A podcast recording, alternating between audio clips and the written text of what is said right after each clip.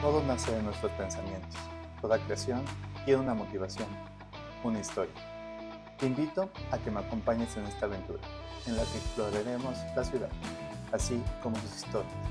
Encontrar las cosas en común entre puntos de vista diferentes en busca de soluciones individuales y colectivas.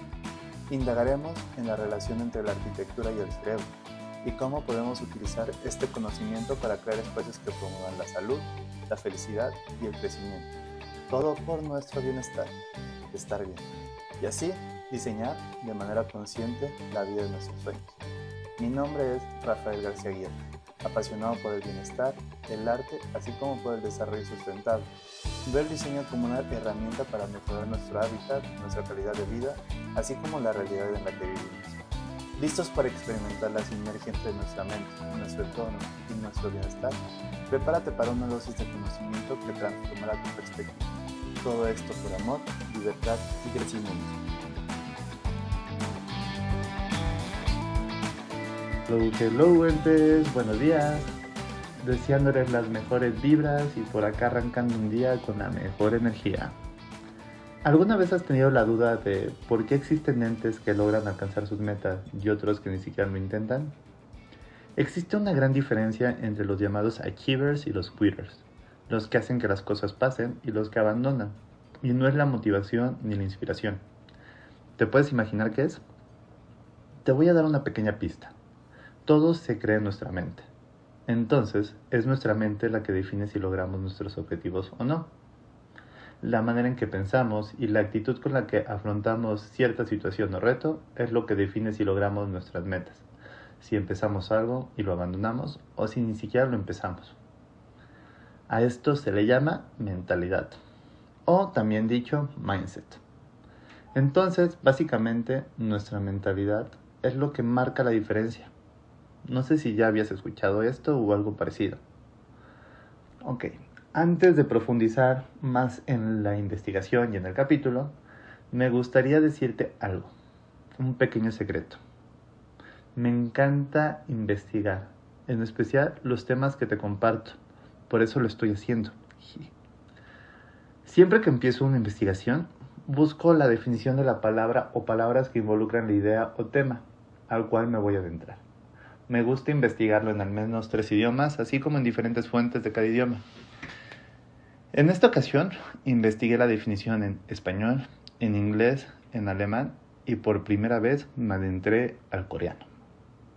En español mm, busco normalmente en el diccionario de la lengua española, así como en el diccionario del español mexicano. No sé si sabían que existía este diccionario, yo lo descubrí este año y es elaborado por el Colegio de México, así que es, un, es, es importante, me ha gustado. En inglés yo consulto los diccionarios Collins, el Cambridge y el Oxford. En alemán solo tengo una referencia fidedigna, el Duden. No sé si alguien me podría compartir algún otro diccionario o alguna recomendación. Estoy abierto a ello. Y te preguntarás, ¿por qué, hago, ¿por qué hago esto? He descubierto que, dependiendo de la cultura, la manera en que se ve cada concepto va cambiando. En otras palabras, creo que refleja la mentalidad de cada región o país y esto define cómo dichas culturas se enfrentan a determinada situación. ¿Checaste cómo ocupé la palabra del tema, mentalidad? Ok, con todos estos conceptos, ¿qué creen que descubrí? Todos tienen algo en común. Todos mencionan la manera de pensar. Sin embargo, dependiendo del idioma, van agregando diferentes conceptos en la definición. Por ejemplo, en español se habla de configuración mental y conjunto de opiniones, mientras que en inglés se menciona la actitud e ideas. En alemán se dice que es un arte, mientras que la definición que encontré en coreano es simple y concisa. Mentalidad es como se piensa. ¿Ustedes qué opinan? Al menos a mí esto me hace entender un poco más cada cultura, en especial si estamos hablando de mentalidad. Me hace ver las diferencias de mentalidad entre cada una de ellas. Otra cosa en común es que todas hablan de que puede ser personal o grupal.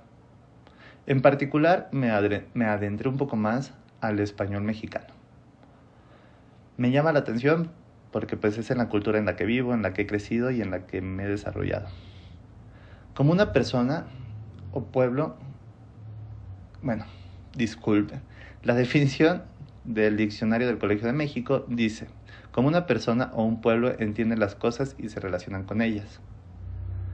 ¿De casualidad creen que esto tenga que ver con la situación actual del país? Hoy no abriré esta caja de Pandora, así que lo dejaré por ahí. Y voy a retomar el tema de mentalidad. ¿Sabías que existen varios tipos de ella? Los más comunes son los mencionados en la teoría de la doctora Carol Dweck, la mentalidad fija y la mentalidad de crecimiento. Existen más clasificaciones. En algunos artículos encontré hasta 20 tipos. En un podcast que escucho constantemente hace referencia a 6. Sin embargo, por el momento me quedaré con estas dos, ya que al profundizar más, descubrí que estas eran las más populares y referenciadas. Me gustaría compartirte algunas características de dichas personalidades y a ver si te identificas con alguna de ellas. La mentalidad fija, o como también la doctora Dweck la referencia, The Tyranny of, of Now, el tirano de la hora. Es la creencia de que la inteligencia y talentos, así como otras habilidades, no se pueden cambiar Crees que naces con un conjunto particular de ellas, las cuales te acompañarán contigo toda la vida. Crees que lo más importante es la inteligencia, así como los talentos. Para ti, el fracaso es permanente. La retroalimentación es un ataque personal. Buscas ceras fáciles y que te generen poco esfuerzo. Busca los menores riesgos posibles. Si de ti depende, ninguno. En contraste, la mentalidad de crecimiento o The Power of Yet, el poder de aún no, se refiere a que ves los retos y las dificultades como una oportunidad de experimentar y mejorar. Entiendes que esta mejora viene de la práctica de correr riesgos. Ves al fracaso como un aprendizaje y en algunas ocasiones lo utilizas como un trampolín. Para ti, la retroalimentación es una herramienta de crecimiento y una oportunidad de desarrollar nuevos sistemas, las tareas complicadas, así como los riesgos, te satisfacen. Básicamente ves la vida como un viaje constante de crecimiento en la cual con esfuerzo y constancia, así como con empuje, puedes desarrollar tus habilidades naturales y fomentar la capacidad de creatividad y de innovación. ¿Y tú qué tipo de mentalidad tienes? ¿Una fija o una en crecimiento? Una pregunta que me hice durante la investigación fue, ¿qué define nuestra mentalidad? y descubrí que era algo muy simple, al menos en palabras. Y lo que define nuestra mentalidad son nuestras experiencias, nuestro contexto, nuestro ambiente. Cuando eras niño e ignorante, era responsabilidad de tu familia.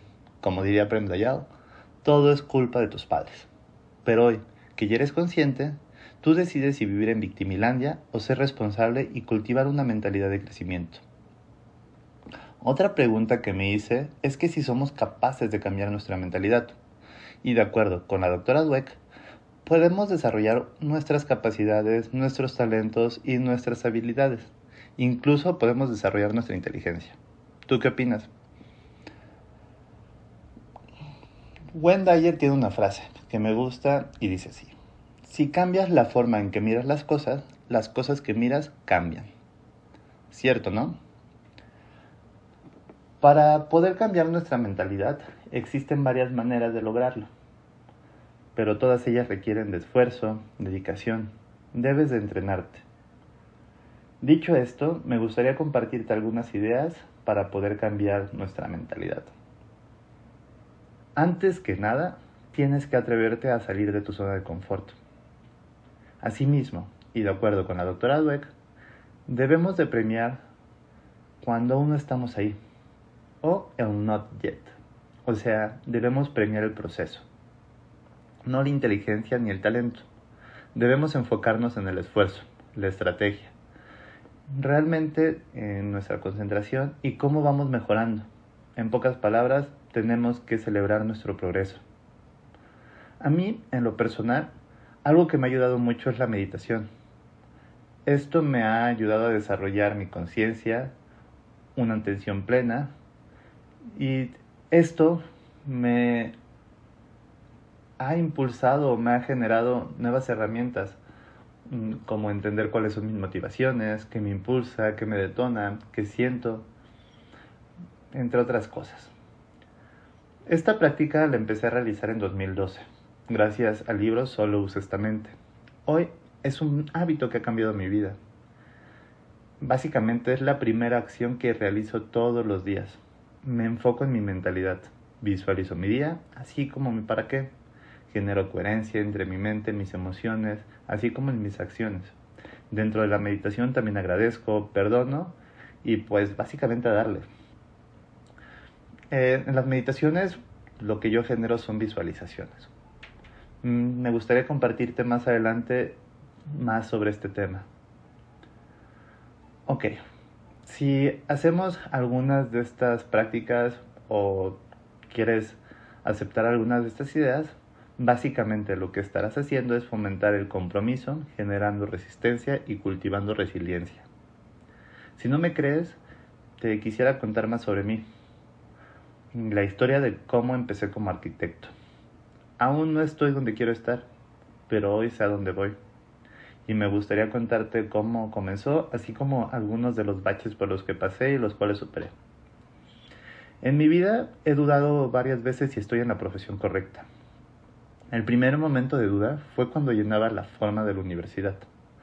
Hasta hace poco no entendía por qué fue en ese momento que dudé. Hoy lo tengo claro fue gracias a mi mentalidad, ya que yo pensaba que era una decisión la cual no podía cambiar, por lo que me cuestionaba si realmente era lo que quería estudiar, si esto era lo que me quería dedicar toda mi vida. En mi adolescencia estuve completamente convencido de que quería estudiar arquitectura. No me veía haciendo otra cosa. Mas, sin embargo, en el momento de ponerlo en palabras es cuando dudé. Básicamente sentía que estaba escrito en piedra. O sea, tenía una mentalidad fija en ese tema. Al empezar la universidad y al ser un Army Brat, busqué hacer lo que hacía mejor, adaptarme, encajar y poco a poco ir escalando en la escala social, de lo cual no me siento muy orgulloso. Sin embargo, me funcionó en ese momento. Yo no era nuevo en Puebla, ciudad en la que estudié ya que ahí cursé también el high school, bachillerato preparatoria. Por ende, tuve la fortuna de reencontrarme con algunos conocidos, en particular el que se volvería mi mejor amigo por el primer año y medio de la carrera. Nos volvimos inseparables, como decimos en México, éramos uñimugre. Incluso, sin ponernos de acuerdo, nos tomamos un semestre sabático al mismo tiempo. Así de, de coordinados estábamos. Cabe mencionar que hasta la universidad la exigencia de mis padres a nivel educativo había sido relativamente fuerte y fue hasta ese momento que me soltaron la rienda, lo que no supe controlar para ser sincero, ya que no me importaban los estudios, no asistía a clases, prefería irme de fiesta, a, realmente ir a los cursos. Mm, en su momento también prefería llegar en un estado, pues no en el mejor. Y también fue en esta época que desarrollé mi adicción. Bueno, esta adicción la conservé mucho tiempo, pero esa es historia para después. Durante el primer año y medio de la carrera, mm, básicamente tres semestres estudiando, de 24 materias había pasado tan solo 12 de las cuales la mayoría eran seriadas. Las materias seriadas son las que necesitas acreditar para poder seguir avanzando. Si no cursas una, no se te abre la siguiente. En pocas palabras, en tres semestres no había avanzado nada. Al terminar dicho semestre, mis padres decidieron que era momento de tomarme un tiempo y que regresara a vivir con ellos. En, este en estos momentos ellos vivían en Tapachula, Chiapas ciudad mexicana que hace frontera con Guatemala, con un calor muy intenso y la cual en esos momentos vivía problemas de inseguridad fuertes. Estaba muy fuerte la mara salvatrucha y todos estos problemas de, de migración que aún se tienen, pero no se mencionan tanto. Para mí, el vivir ahí significaba un castigo. Y durante ese periodo reflexioné y básicamente decidí regresar a la universidad. ¿Por qué? Porque no, no dudaba que quería seguir estudiando arquitectura, ya que yo sabía que no me había dedicado a estudiar. Mi mentalidad no era la correcta, no le había echado las ganas necesarias para poder seguir avanzando. Sin embargo, cuando regresé básicamente a mi cuarto semestre, ¿cuál fue mi sorpresa? Volví a reprobar y esta vez reprobé la materia de proyectos. Esta materia es la más importante en mi carrera. De 10 semestres se llevan en 9. Y en particular esta era la primera enfocada en arquitectura, ya que las dos primeras habían sido enfocadas a los principios básicos de diseño. En este momento se generó en mí la primera crisis fuerte. Fue la primera vez que dudé si realmente esto iba a ser para mí. Básicamente fue cuando estaba en duda si era el momento en donde podía echar todo a la borda y cambiar de, carrera. Cabe mencionar que en la universidad que estudié, los dos primeros años, nosotros les decimos que son años de coladera, ya que sirven para eliminar a los estudiantes que no tienen la mentalidad adecuada para seguir avanzando.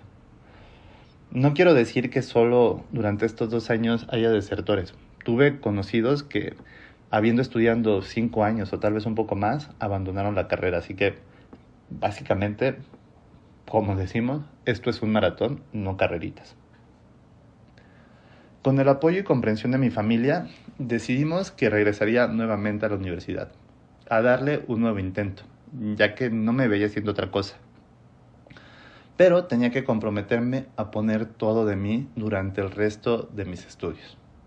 Lo que decidí hacer, y este fue el momento en el que ya no hubo retorno. Llevaba dos años asistiendo a la universidad y digo, asistiendo, ya que fue hasta este momento que realmente empecé a estudiar. Me enfoqué y no volví a reprobar, no volví a abandonar. Lo tomé como un reto personal. En este momento es que cambió mi mentalidad y esto se vio reflejado en mis calificaciones, ya que mi promedio subió drásticamente.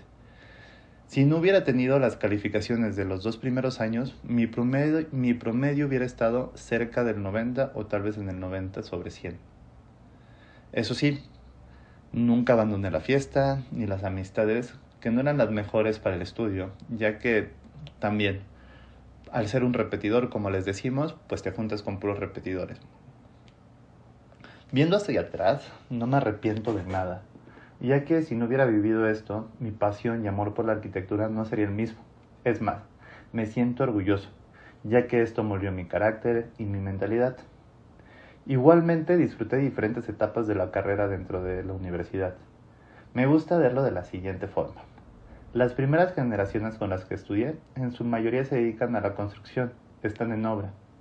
Un par de ellos tienen una marca personal ya establecida en medios, en redes sociales, por los que se podrían decir que son o van en ese camino a ser influencers.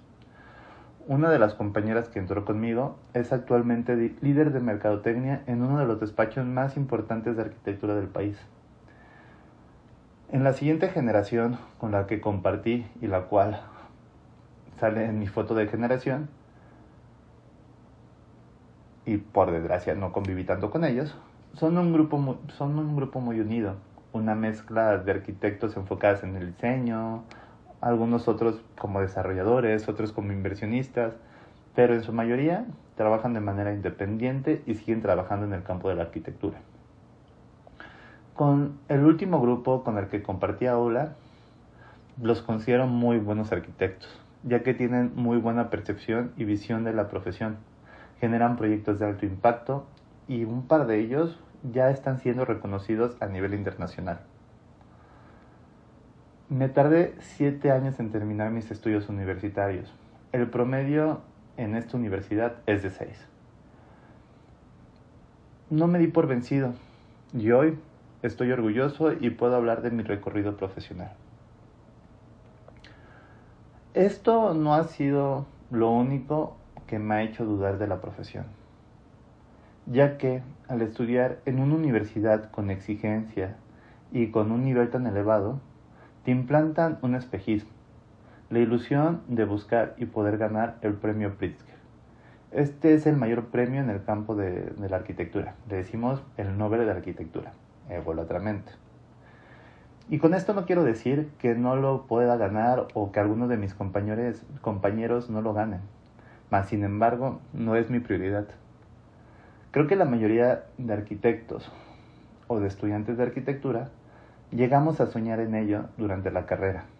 Sin embargo, no sabemos cómo conseguirlo y pensamos que la manera de llegar es diseñando y construyendo rascacielos o grandes edificaciones, convertirnos en los llamados Starchitects. Esta palabra y este concepto siempre me ha incomodado, ya que es lo que te mete la presión de estar en el ojo y intentar diseñar estos grandes edificios lujosos y vistosos, los cuales, si lo analizamos, son muy pocos los que lo consiguen. Siguiendo esta línea, dentro de la incomodidad de hacer arquitectura, como la mayoría lo hace, y como nos enseñaron en las universidades, fue que decidí buscar trabajo en el extranjero, oportunidad que tuve. Hice mis prácticas profesionales en Europa el despacho en el que me encontraba me dio un contrato para quedarme a trabajar con ellos, pero ¿qué creen? La visa me la rechazaron. Así que fue otro momento de duda y de crisis para mí. Pero sin embargo, continué mi carrera en Ciudad de México, en donde me enfrenté con la realidad de la profesión, al menos en mi país.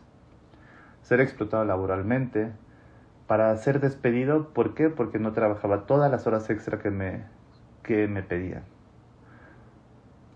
Fue otra duda, otra caída, lo que me llevó a buscar nuevos aires, encontrar trabajo de project manager en una fábrica de muebles modulares en Monterrey, aprender nuevas cosas, nuevas realidades y darme cuenta que realmente eso no era lo mío, reentender que amaba la arquitectura, solo para regresar y encontrarme con un despacho enfocado a explotar aún más a su gente, percatarme de la falta de liderazgo en la profesión, gracias al ego de un aspirante a este arquitecto, el cual sabía venderse muy muy bien y conseguir trabajos y proyectos muy importantes y de alto impacto para la ciudad.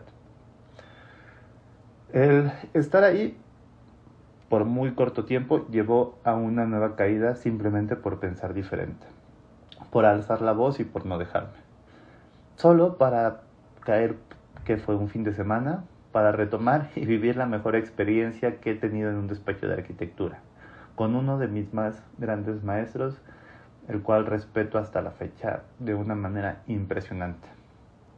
Fue en este momento en el que ya me encontraba estable, tanto mental, social, físicamente, que impulsado por mi ego, así como por el espejismo del deber ser del arquitecto, como por el miedo de, ser dejado atrás por mis colegas y de no estar haciendo lo que ellos estaban haciendo, que decidí dejar un trabajo seguro, cambiar el amor por mi ego y a mis 28 años decidí fundar mi despacho de arquitectura, el cual ya les había mencionado un poquito, eh, que se convirtió en mi, en mi mayor fracaso y la causa de mis mayores dudas.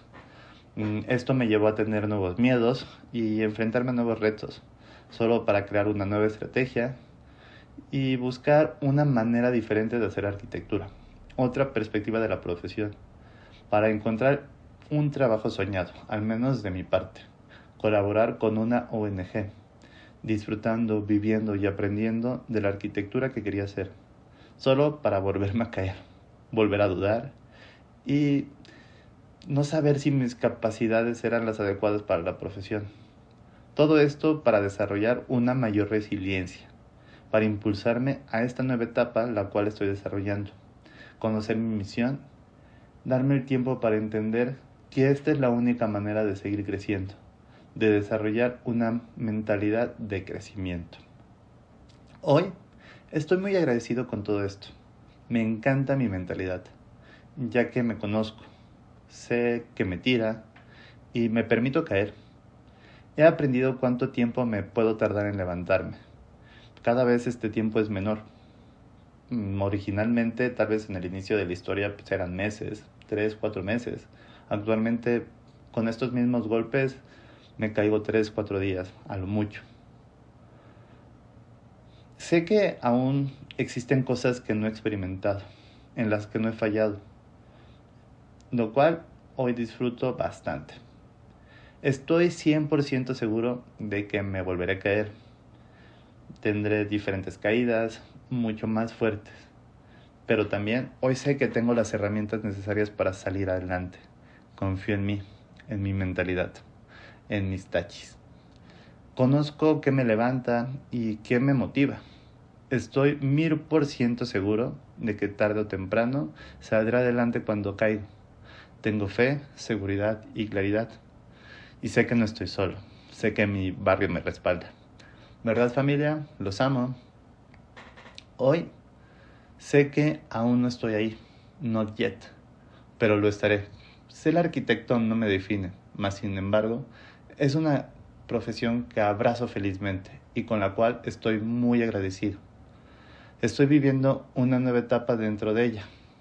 Actualmente soy docente y trabajo de manera independiente. Como docente, impulso una mentalidad de crecimiento a los estudiantes. Como arquitecto, me gusta que mis clientes reflexionen qué es lo que realmente quieren y lo que realmente buscan. Y si yo no soy su arquitecto adecuado, adelante, les puedo recomendar algún otro. A nivel familiar, Hoy me encuentro muy bien, soy tío y como tal busco apoyar a mi hermana en lo que pueda, en especial en impulsar una crianza consciente. Comparto herramientas que ayuden a moldear una mentalidad de crecimiento en mi sobrino. Como hijo, sigo creciendo, sanando y evolucionando. Es básicamente por lo que estoy haciendo antes. Sé que, y ustedes tal vez no lo saben, no soy padre. Soy solterito y sin compromisos. No sé si esto seguirá así, sobre todo lo de, lo de ser padre. Pero soy consciente de mi mentalidad, de las herramientas que tengo para cultivarla y solo el futuro dirá hacia dónde, me hacia dónde llegaré con estos o en estos temas. Concluyendo, lo que he entendido con esto es que es más importante nuestra mentalidad que nuestra estrategia, que nuestra inteligencia y que nuestros talentos. Pero hoy me pregunto, ¿qué pasaría si mezclamos talentos, estrategia y mentalidad? Eso es lo que estoy haciendo. Y los invito a acompañarme a ver qué pasa, a ver hasta dónde llego. Yo estoy cultivando una mentalidad de crecimiento. Estoy convencido que lograré mis metas. Y sé que se me presentarán retos, ya que I'm not there yet but I will. Tengo una estrategia, conozco mis talentos, estoy orgulloso de la actitud con la que veo la vida, sigo adquiriendo conocimientos y más importante los pongo en práctica. Desarrollo nuevas habilidades y fortalezco las que ya tengo. Todo junto con mi personalidad me hacen entender que el cielo no es el límite. Y esto quiero que tú lo entiendas y compartirlo contigo. El futuro es incierto, pero simplemente haré y crearé Veré hasta dónde puedo llegar con una actitud y una mentalidad 10X. Recuerda, tenemos que estar convencidos de que lo vamos a lograr. Y yo sé que lo vamos a lograr, porque yo lo estoy haciendo y lo estoy logrando. Hoy cerraré con un par de frases de Surbi Sagdeb. Disculpen si lo pronuncio mal. Ella es una TEDx speaker especialista en educación. Te podrás dar cuenta que disfruto mucho de las frases. Es más, las amo. Las frases de Surbisak de dicen, el fracaso no es un contratiempo, es una oportunidad de crecimiento. La siguiente dice, cultivar un mindset en el cual tienes que estar lo suficientemente loco para lograr y conseguir lo que quieras en tu vida. Solo puedes crear lo que realmente quieres creer. ¿Qué tal, eh? ¿Qué opinas? ¿Estás listo para cambiar tu mentalidad? Recuerda, todo esto es por amor, libertad y crecimiento. Muchas gracias y una excelente vida.